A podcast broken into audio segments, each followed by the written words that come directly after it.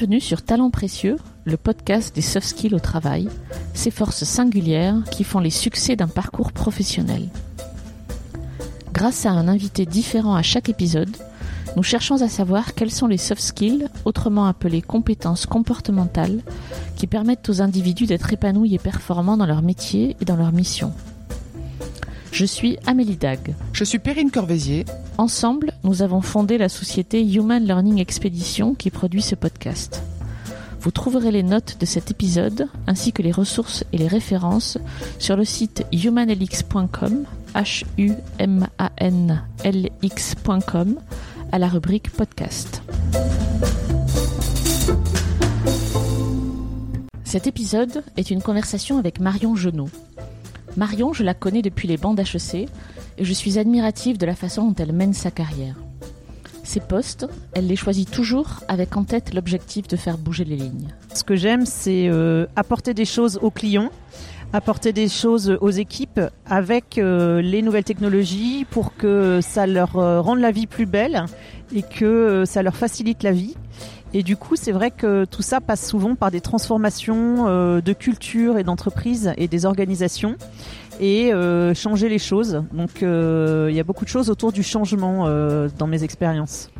J'aime la façon dont Marion parle de son parcours, des moments intenses où elle s'emploie à déplacer des montagnes, comme des moments de break, et puis de son coach aussi, à qui elle fait plusieurs clins d'œil dans notre échange. Vous entendrez entre autres les mots confiance, honnêteté, courage, ténacité, apprendre vite, esprit d'équipe. Nous avons enregistré cet épisode dans le lobby d'un grand hôtel à Paris, d'où le bruit de fond que vous comprendrez. Vous allez entendre une conversation qui, je le souhaite, vous touchera par sa sincérité autant qu'elle m'a touché moi. Bonne écoute Marion, bonjour et un grand merci d'être là avec nous aujourd'hui. Bonjour Amélie. J'essaye de résumer ton parcours professionnel et les mots qui me viennent à l'esprit, c'est service, expérience client, transformation. Est-ce que est-ce que c'est bon? Est-ce que j'ai bon là?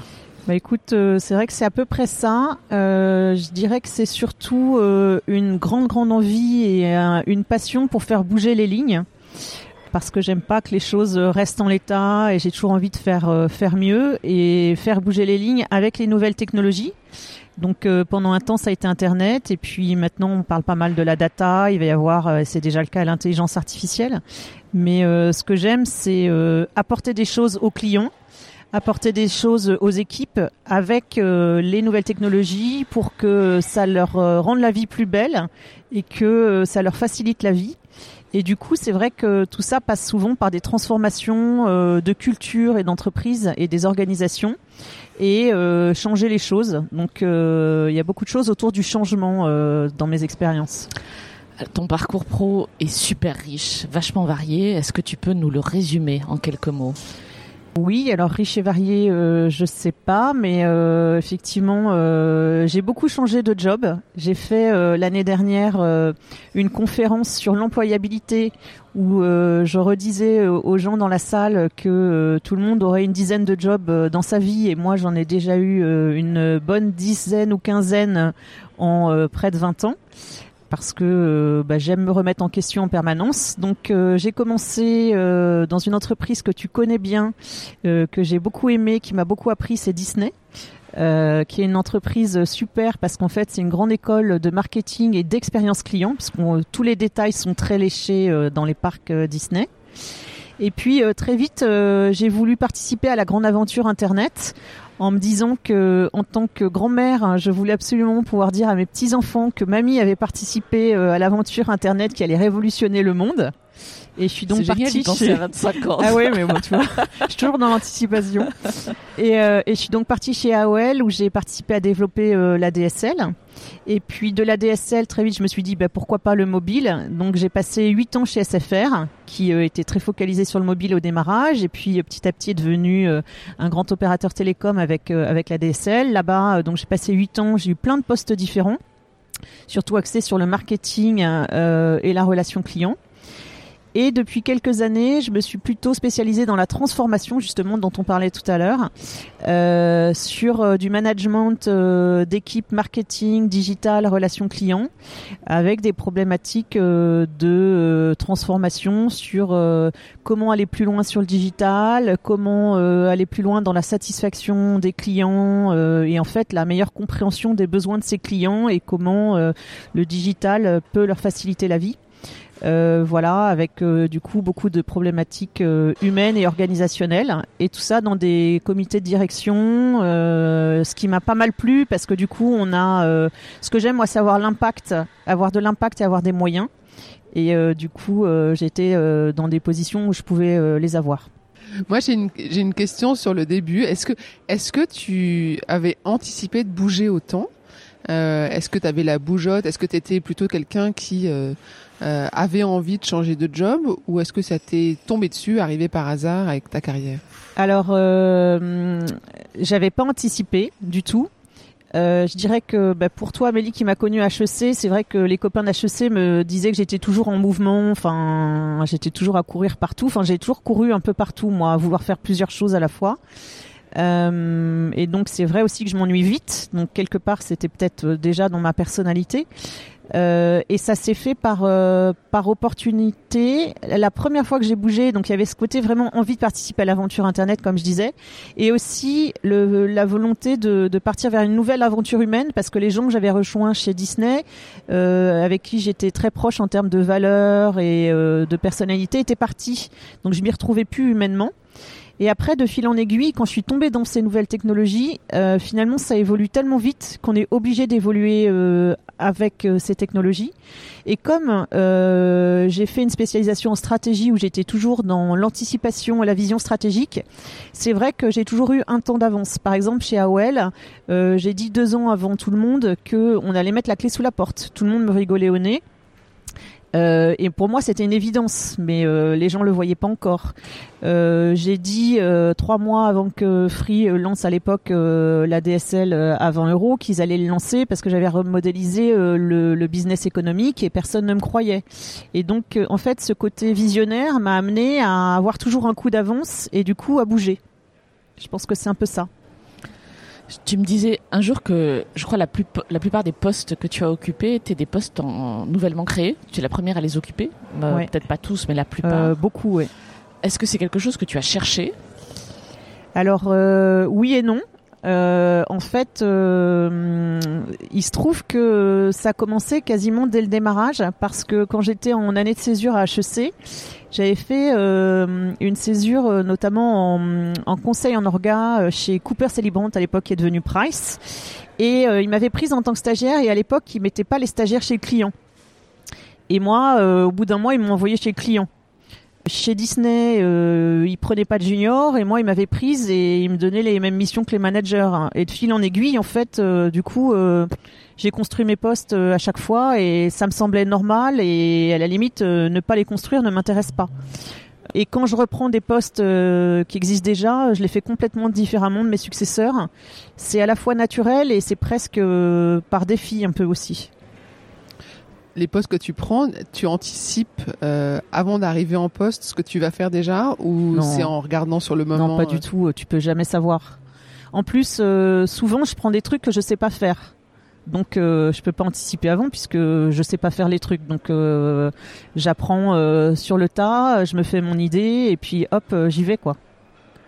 Euh, les postes que tu occupes, que tu as occupés, sont aussi en général très risqués. C'est peut-être la conséquence de ma question de tout à l'heure. Ce sont des postes nouvellement créés, donc euh, voilà. Euh, comment tu vis ce risque au quotidien? Est-ce que tu y penses ou, euh, ou pas?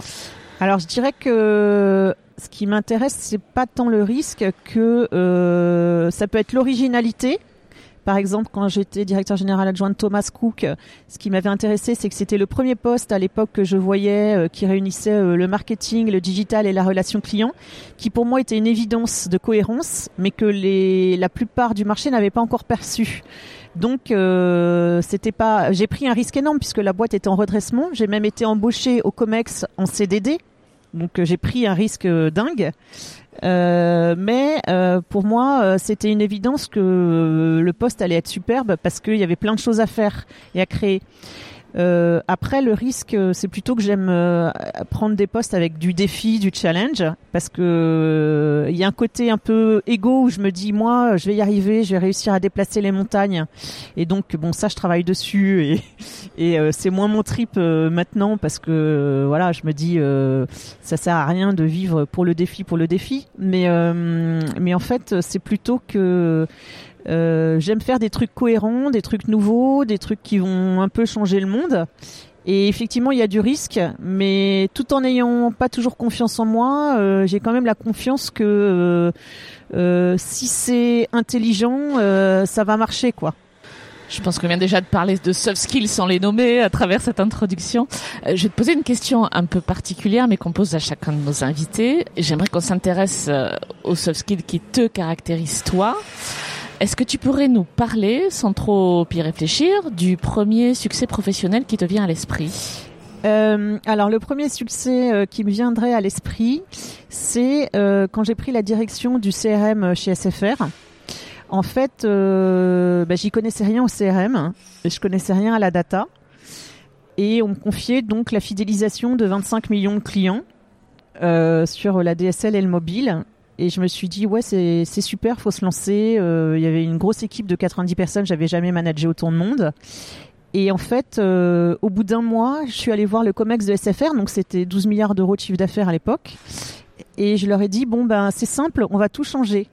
On va passer en customer centrique, temps réel, omnicanal. Vous êtes d'accord Il me faut juste euh, quelques millions, c'est bon? Et ils m'ont dit, ok. Et donc euh, pour moi c'est un succès parce que euh, bah, en fait j'y connaissais rien et j'ai appris très vite. Au bout de trois mois, euh, j'allais faire des conférences sur le big data, voilà. Et on m'a fait confiance, on m'a donné les moyens et j'ai pu faire un truc super. Après, le petit bémol, c'est que sur ces domaines-là, c'est pas si simple de mesurer le ROI et, et donc euh, on sait qu'il y a un impact à moyen long terme, mais euh, il n'est pas mesurable immédiatement. Donc pour des esprits un peu rationnels, c'est toujours un peu frustrant, même si on essaie de, de, mesurer les impacts des campagnes et tout ça. Mais finalement, la plus belle récompense, ça a été euh, quelques, enfin un ou deux ans plus tard, quand j'étais dans une conférence sur le big data et que un petit jeune qui avait monté sa start-up euh, qui est très connu maintenant dans le domaine de la data, m'a dit j'ai eu une super expérience chez un opérateur. Enfin, il l'a dit au public. Voilà, il s'est passé ça, ça, ça. En fait, euh, j'ai été appelé à tel moment et puis euh, de manière très cohérente après. Enfin, il décrivait le parcours omnicanal et je suis venu le voir à la pause et, je lui ai dit c'était qui l'opérateur? Il me dit SFR. J'ai dit oh c'est le plus beau cadeau parce que le mec était hyper pointu, hyper malin et en fait il avait eu une super expérience qui était ce dont j'avais rêvé deux ans avant quoi pour réussir dans, l'expérience que tu viens de décrire, qu'est-ce que tu as mis en œuvre? Quelle force, quel talent, quelle compétence? J'en suis pas toujours euh, très consciente, mais j'ai ce que j'aime bien faire, c'est faire des 360 avec mes équipes. Je l'ai fait euh, deux trois fois dans ma vie professionnelle. Et, euh, et en fait, ce qu'ils me disent, c'est que je suis quelqu'un de très courageux peut-être parfois d'un peu inconscient, mais euh, donc euh, il y a ce courage de d'aller euh, justement, je parlais de faire bouger les lignes, mais d'aller oser demander des choses ou faire des choses que peut-être d'autres n'oseraient pas faire. Ça va de pair avec la ténacité parce que ben il faut pas lâcher, il faut aller au bout. je pense que pour aller faire ça, il faut aussi une certaine vision stratégique dont on parlait tout à l'heure, parce que bah, il faut savoir où on va. Et puis après, il y a tout euh, ce qui est autour euh, des aspects leadership, euh, de savoir embarquer les équipes, le management, avoir une force de conviction, entre guillemets, une certaine forme de charisme pour que les gens vous suivent. voilà. Enfin, c'est pas des questions que j'aime, auxquelles j'aime beaucoup répondre. Personne n'aime répondre à ça, mais on adore la poser. Ces compétences que tu viens de décrire, ces qualités, est-ce que tu es né avec? Est-ce que tu as appris à les développer et, comment? Alors c'est une question euh, intéressante et difficile. Je pense que euh, mon histoire personnelle fait que euh, j'ai voulu toujours prouver des choses, notamment par rapport à mes parents, etc. Donc ça, ça m'a construite. Euh, et, et j'ai toujours voulu aller aller plus loin, aller dans l'excellence et tout ça. Et puis après, c'est plus euh, des opportunités qui vous construisent, euh, des rencontres. Donc, je sais pas si ça répond à la question, mais je pense que oui. Moi, je, me demandais quand on est visionnaire et qu'on a des postes à risque et qu'on est courageux, comment est-ce qu'on embarque ses équipes? Alors, pour moi, c'est marrant parce que c'est presque, en tout cas, c'est plus un plaisir hein, d'embarquer mes équipes que d'embarquer mon management, et je trouve ça presque plus facile. Donc, je pense qu'on les embarque euh, par la confiance, en leur faisant confiance et en leur montrant qu'ils euh, peuvent contribuer aussi eux à tout ça. Je dirais que je suis aussi en train de beaucoup évoluer par rapport à ça. Euh, je suis coachée euh, et on en reparlera peut-être. Je trouve que le, le fait d'être coaché c'est très important et c'est un choix euh, et c'est pas quelque chose qu'on doit subir, mais c'est vraiment un outil de développement. Et donc ma coach dit que je suis en pleine mue euh, et en fait c'est vrai que je trouve que je suis en train d'évoluer, c'est-à-dire que j'étais plutôt dans une posture un peu top-down hein, pendant tout un temps où j'avais l'impression que je pouvais définir la vision et ensuite j'embarquais.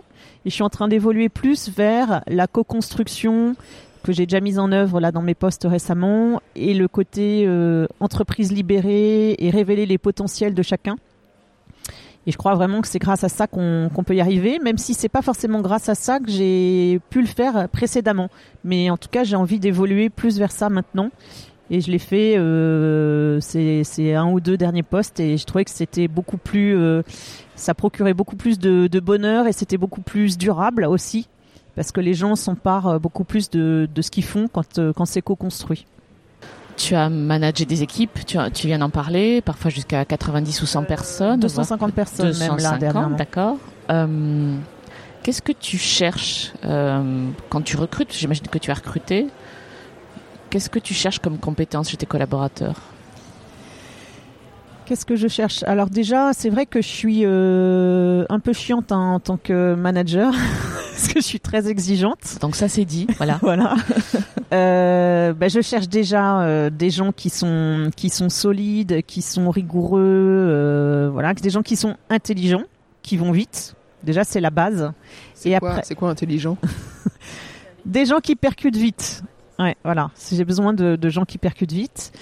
Et ensuite, euh, bah, des, qui soient alignés sur mes valeurs, donc qui euh, valorisent l'humain, qui sont dans la bienveillance, qui euh, sont dans la sincérité, l'honnêteté, qui ont envie de faire des choses à plusieurs, enfin qui sont pas, enfin qui ont l'esprit d'équipe, qui ont aussi une sorte de, pas de mission, mais qui, sentent que les nouvelles technologies peuvent faire bouger les choses pour les gens. Ça, j'aime bien. Voilà, et puis après il y a aussi euh, le côté euh, fit un peu euh, indescriptible, interpersonnel, euh, d'alchimie, euh, où on passe quand même beaucoup de temps au boulot et donc il faut qu'il y ait un minimum d'envie de travailler ensemble. Voilà. Et ces compétences ou ces qualités que tu viens de décrire, comment tu fais pour les déceler dans un entretien par exemple? C'est très dur. Moi je trouve que c'est, on dit toujours euh, être parent c'est très dur, mais moi je trouve que être recruteur hein, c'est très dur aussi. euh, forcément on se plante. Alors moi j'ai des entretiens qui sont assez durs apparemment pour les gens parce que je fais une, des rafales de questions. J'ai mes petites batteries de questions. Comme euh... nous, tu veux dire là où Non non là c'est cool. Donc euh, j'essaie d'être plus cool mais et d'être plus dans l'écoute parce qu'avant j'étais plus ça je devais cocher toutes les cases donc euh, là je, je, je sais qu'il faut être plus dans l'écoute et que c'est super important j'ai pas vraiment de réponse et je pense que c'est un côté assez intuitif aussi. Et puis euh, bien sûr il y a aussi le fait de, parler à des gens qui ont travaillé avec ces personnes de faire sa petite enquête pour euh, pour comprendre euh, comment les gens réagissent en entreprise voilà. Donc je, je, fais mes petites enquêtes pour croiser les regards. Et je fais aussi rencontrer la personne que je recrute par mes pairs pour qu'ils soient aussi bien adoubés parce que comme je suis souvent dans des fonctions transverses il faut que les, les personnes soient accueillies avec envie par les gens avec qui ils vont travailler on parlait de, des postes, à, enfin de ta carrière, on va dire euh, riche, et des postes à risque que tu as occupés. Euh, ta carrière a compté des moments de break, deux, je crois. Oui. Des moments où tu étais hors poste. Oui, oui. Euh, comment as-tu vécu ces périodes-là?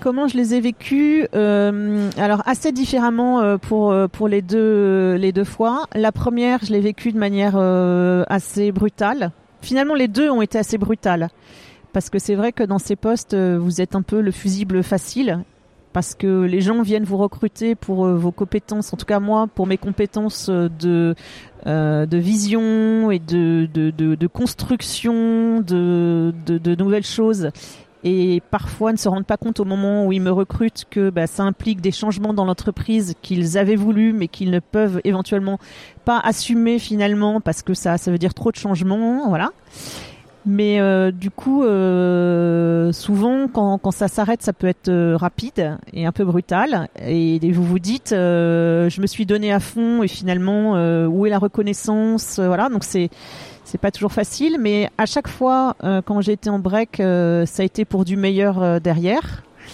Et la première fois, il se trouve que j'étais enceinte et que mon mari était hors poste et j'étais très inquiète et donc je me suis beaucoup agitée pour faire plein de choses. Je me suis très peu posée et j'ai appris plein de choses, mais c'était pas très serein.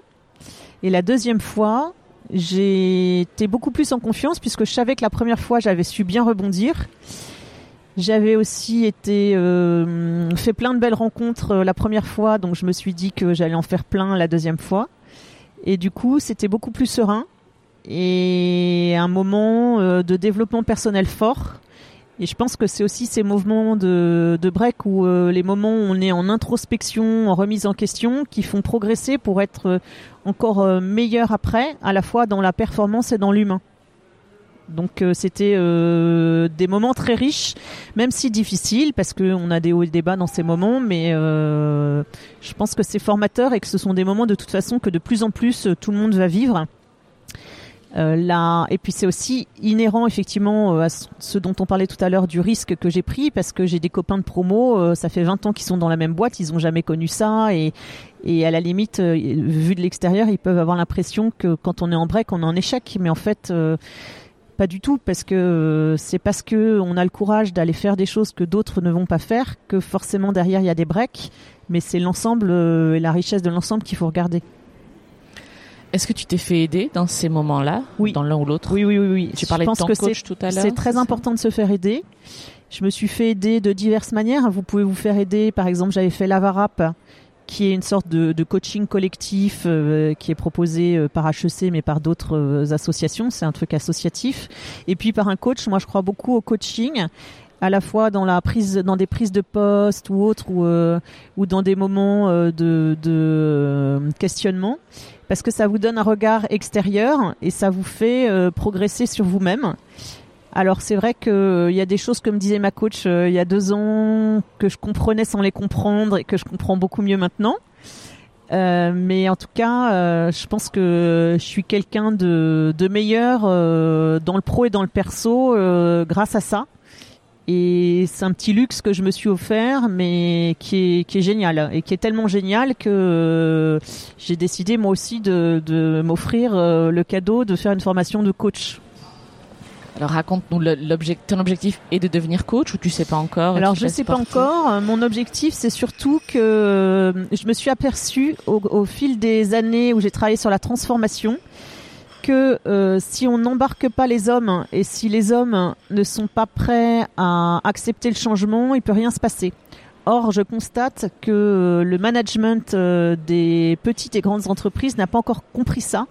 Et donc, euh, en faisant une formation de coach, je souhaite m'outiller pour mieux faire comprendre au management tout ça, mieux embarquer les équipes et, euh, connecter encore plus à l'humain parce que je pense que bah, c'est ça qui est intéressant, qui est passionnant et, qui fait que les choses peuvent marcher. Et puis, euh, soit ça me permettra d'être un meilleur leader, un meilleur dirigeant, soit euh, bah, je ferai aussi du, coaching. Et de toute façon, je crois beaucoup au slashing, hein, c'est-à-dire le fait d'avoir plusieurs jobs en même temps.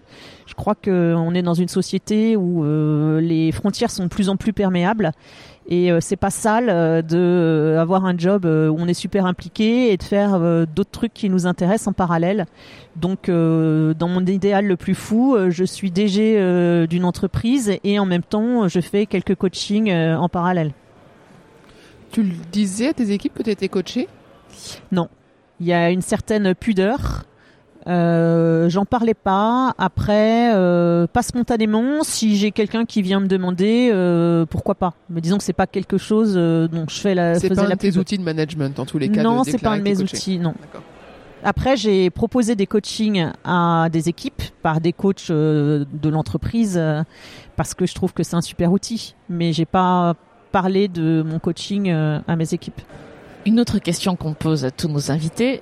Quelle est ta définition à toi des soft skills Alors, euh, ma définition des soft skills, euh, c'est, euh, je pense, d'être en capacité de mobiliser des ressources qui nous sont propres et qui sont en phase avec nos valeurs. Donc, c'est vraiment sur du savoir-être, mais un savoir-être qui est connecté à qui on est et à notre personnalité. Je pense que, enfin, chacun a, ses soft skills à lui même si euh, les entreprises peuvent demander euh, tel et tel soft skill, mais finalement, euh, comme chacun est différent, chacun va avoir des soft skills différents. Et finalement, justement, on posait la question tout à l'heure du recrutement, c'est une question un peu d'alchimie, de compatibilité des soft skills pour en tirer le, le meilleur derrière, quoi. Est-ce que les managers que tu as eus, euh, est-ce que, est-ce que parmi les managers que tu as eus, il y en a certains pour lesquels les soft skills euh, euh, étaient importantes dans la relation que tu avais avec eux, d'autres beaucoup moins? Alors, c'est difficile comme question. Alors moi, j'ai quand même eu essentiellement des managers masculins. Je crois que sur la bonne dizaine de postes que j'ai eu, j'ai dû avoir une, deux femmes. J'ai eu deux femmes.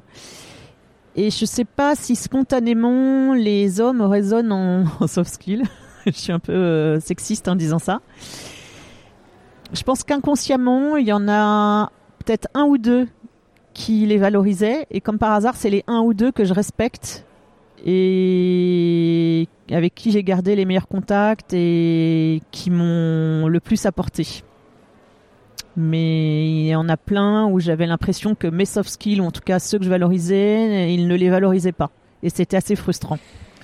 Est-ce que dans ton prochain poste ou tes prochains postes, tu vas choisir euh, le poste en fonction du manager et de ses soft skills à lui? Ouais, alors c'est très rigolo euh, que tu poses cette question parce que euh, pendant tout un moment, j'étais tellement déçue par mes managers que je me disais, moi, le manager, hein, je m'en fiche. De toute façon, euh, quel qu'il soit, euh, je ferai sans. Enfin, entre guillemets, j'en ai pas besoin. Donc c'était un peu euh, présomptueux. Et, et là, je me dis, c'est super important de le choisir en fonction de ses soft skills, mais plutôt, surtout, en fonction, je dirais, de sa capacité à accueillir la transformation, puisque c'est quand même ça, moi, qui me, qui m'anime. Et trouver un manager qui est capable d'accueillir la transformation, honnêtement, ça se compte sur les doigts de la main. Enfin, c'est très très rare parce que il faut euh, cocher euh, plein de cases entre guillemets, c'est-à-dire qu'il faut être euh, en capacité de lâcher prise et surtout il faut des managers. On parlait d'ego, mais qui ont un, ego bien assis, c'est-à-dire qui ont déjà démontré des choses et qui, peuvent lâcher les rênes aux équipes pour aller vers des choses nouvelles qui ne vont pas les mettre en, danger puisqu'en fait ils sont suffisamment assis sur leur réussite précédente. Donc c'est surtout ça que je vais chercher, quelqu'un qui est en capacité de me faire confiance et de faire confiance aux équipes pour euh, faire passer euh, un cap à, l'entreprise. Et donc euh, ça veut dire quelqu'un qui sera, qui sera ouvert, qui sera bienveillant et qui aura envie de faire bouger les choses. Et c'est vrai que c'est, ce sont des qualités que je trouve assez rares. Donc, je, j'attends avec impatience de trouver ce super manager. Si vous en connaissez un, envoyez-le moi. En t'écoutant, j'ai l'impression que tu as appris plein de choses, et peut-être même récemment. Enfin, que ton parcours hyper varié, tu as appris plein de trucs. Est-ce que il y a des choses que tu aurais aimé savoir ou savoir faire plus tôt dans ta carrière? Ah, il y en a plein, plein, plein. hein. Parce que en fait, effectivement, il y a plein de trucs que j'ai appris trop tard. Et, et, et ça me, je trouve ça dommage. J'ai l'impression d'avoir perdu du temps. Alors d'a- d'ailleurs, comme je suis maman de trois enfants, il y a des, il y a des astuces ou des trucs euh, que j'apprends qui sont euh, soit pro, soit pro perso, etc. Hop, je transmets euh, aussi vite que possible à mes enfants pour leur faire gagner du temps. Mais euh, donc j'ai un peu cette obsession justement de quand j'ai appris un truc, euh, d'essayer de dire aux autres, euh, ne mettez pas autant de temps que moi à, à l'apprendre. Tu as un exemple en tête là? Euh, bah, Des exemples, euh, ça, ça va paraître euh, bêta, hein, mais moi j'ai été longtemps dans le faire plus que dans l'être. Et donc, je, je, valorisais, j'étais beaucoup dans le savoir-faire plutôt que le savoir-être, alors qu'en fait, c'est au moins 50-50, si ce n'est 80-20. Et ça, je l'avais pas compris. J'étais finalement resté un peu scolaire. Donc ça, c'est un truc très important. Et puis après, j'ai envie de dire aussi tout ce qui est un peu ce qu'on disait tout à l'heure sur l'intelligence collective, du faire ensemble et de faire confiance aux gens euh, qu'ils ont un potentiel et un talent et qu'il faut aller révéler ce talent. Euh, c'était pas forcément quelque chose de naturel pour moi, qui euh, suit d'un naturel plutôt méfiant euh, spontanément, alors qu'en fait, euh, les gens ont une richesse intérieure qui peuvent exploiter dans le pro et dans le perso et qui, qui peut faire des miracles, surtout quand on conjugue les talents de tout le monde. Et ça, j'en avais pas suffisamment conscience en début de carrière. Comment est-ce que tu te ressources euh, au quotidien? Comment est-ce que tu arrives à décompresser, à changer d'idée, etc. Alors, il euh, y a déjà, je me ressource pas assez, mais euh, ça, j'en prends conscience avec la maturité. C'est déjà un premier pas pour moi. Mais il y a plusieurs choses. Je fais euh, du sport euh, deux fois par semaine, donc de la danse notamment. Ça, ça me, ressource bien parce que euh, j'aime bien bouger, j'aime bien la musique et puis je retrouve mes copines, donc c'est sympa. C'est un petit temps pour moi. Après, j'ai développé un, une addiction aux séries. Donc c'est vrai qu'avec Netflix, là, c'est la caverne d'Ali Baba tous les jours. Donc euh, on est constamment plongé dans deux ou trois séries en parallèle avec mon mari qui est au moins aussi fan que moi. Et donc là on plonge dans des univers parallèles. Et moi ça me, ça me relaxe beaucoup. En ce moment c'est lesquels par exemple? En ce moment c'est Peaky Blinders. C'est des, des bandits euh, à Birmingham euh, dans les années 20. Voilà. Il y a ça, et puis euh, après il y a, aussi quelque chose, je crois, très important et que j'ai appris tard et qui est aussi un enseignement, c'est que euh, il suffit pas d'être dans l'intellect, il faut aussi être dans le corps. Donc euh, je parlais de la danse, mais moi ce qui me ressource et que je ne fais pas assez, c'est tout ce qui est massage. Donc prendre une heure pour aller dans un institut euh, faire un, massage, c'est vrai que je trouve que c'est très détendant et donc j'essaie de le faire de temps en temps. Et puis les voyages aussi, hein. mais ça j'en fais pas assez, euh, même si je pars dans 15 jours euh, pour un grand voyage. Quel tu as peut-être répondu à la, prochaine question, mais quel conseil donnerais-tu à quelqu'un qui entrerait sur le marché du travail aujourd'hui? Alors dans les conseils, ben, j'ai déjà un peu répondu, mais c'est de d'être euh, très conscient et d'apprendre au maximum sur son savoir-être plus que le savoir-faire. Et donc, euh, c'est vrai que hum, quand j'étais, euh, quand je suis rentrée chez Teva, euh, le, le, président m'a dit à l'entretien d'embauche, il me demandait qu'est-ce qu'était un leader pour moi, et lui me disait que pour lui, un leader, c'est quelqu'un qui se connaît très bien lui-même, qui a fait beaucoup de développement personnel. Et plus j'avance, et plus je trouve qu'il a super raison.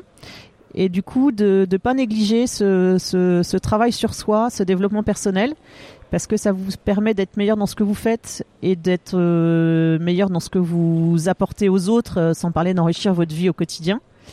Donc voilà. Après, le deuxième truc euh, tout bête que moi j'ai pas du tout assez fait, c'est de cultiver son réseau.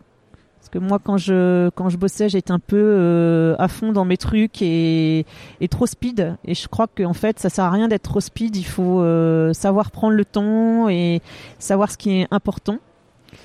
Et finalement, euh, ce qui complète tout ça par rapport à ce côté euh, rythme, c'est euh, l'autre jour, j'ai déjeuné avec une très bonne copine qui qui arrivait un peu aux mêmes conclusions que que moi sur le fait qu'il faut prendre le temps et que le se connaître et tout est important. Et du coup, elle me disait le plus important dans la vie, c'est toi. Moi, j'ai toujours eu du mal à, à mettre ça en pratique. Et donc, prendre le temps de faire du sport, d'entretenir son corps et son, son capital finalement et justement, comme tu disais, euh, d'avoir des bulles d'air, des, des, des, sources de respiration. C'est super important parce que la vie professionnelle, c'est euh, 50, 60 ans, euh, je sais pas combien de temps ça va durer maintenant, et donc c'est une, c'est plus qu'un marathon, quoi. C'est vraiment euh, plus qu'un Ironman ou autre. C'est très très long et il faut tenir sur la durée, savoir se ressourcer, et on n'en a pas forcément conscience quand on est tout jeune. Alors justement, qu'est-ce qu'on peut te souhaiter pour les 40 prochaines années de ta vie professionnelle? Ouh là là. Déjà, euh, je sais pas si Jean-Luc ça dure 40 ans. On peut me souhaiter euh, peut-être euh, d'être euh, encore plus dans la sérénité, c'est-à-dire d'aller plus vers l'humain, comme j'ai commencé à le faire, de rencontrer des gens qui vont me permettre de le faire, donc en rencontrant les bons actionnaires. mon rêve étant de reprendre une entreprise parce que j'ai envie de mettre ma patte en fait. Donc c'est aussi trouver le bon environnement par rapport à mon niveau de, de maturité et de mu euh, dans lequel je pourrais m'exprimer pleinement pour euh, réconcilier euh, la performance et l'humain.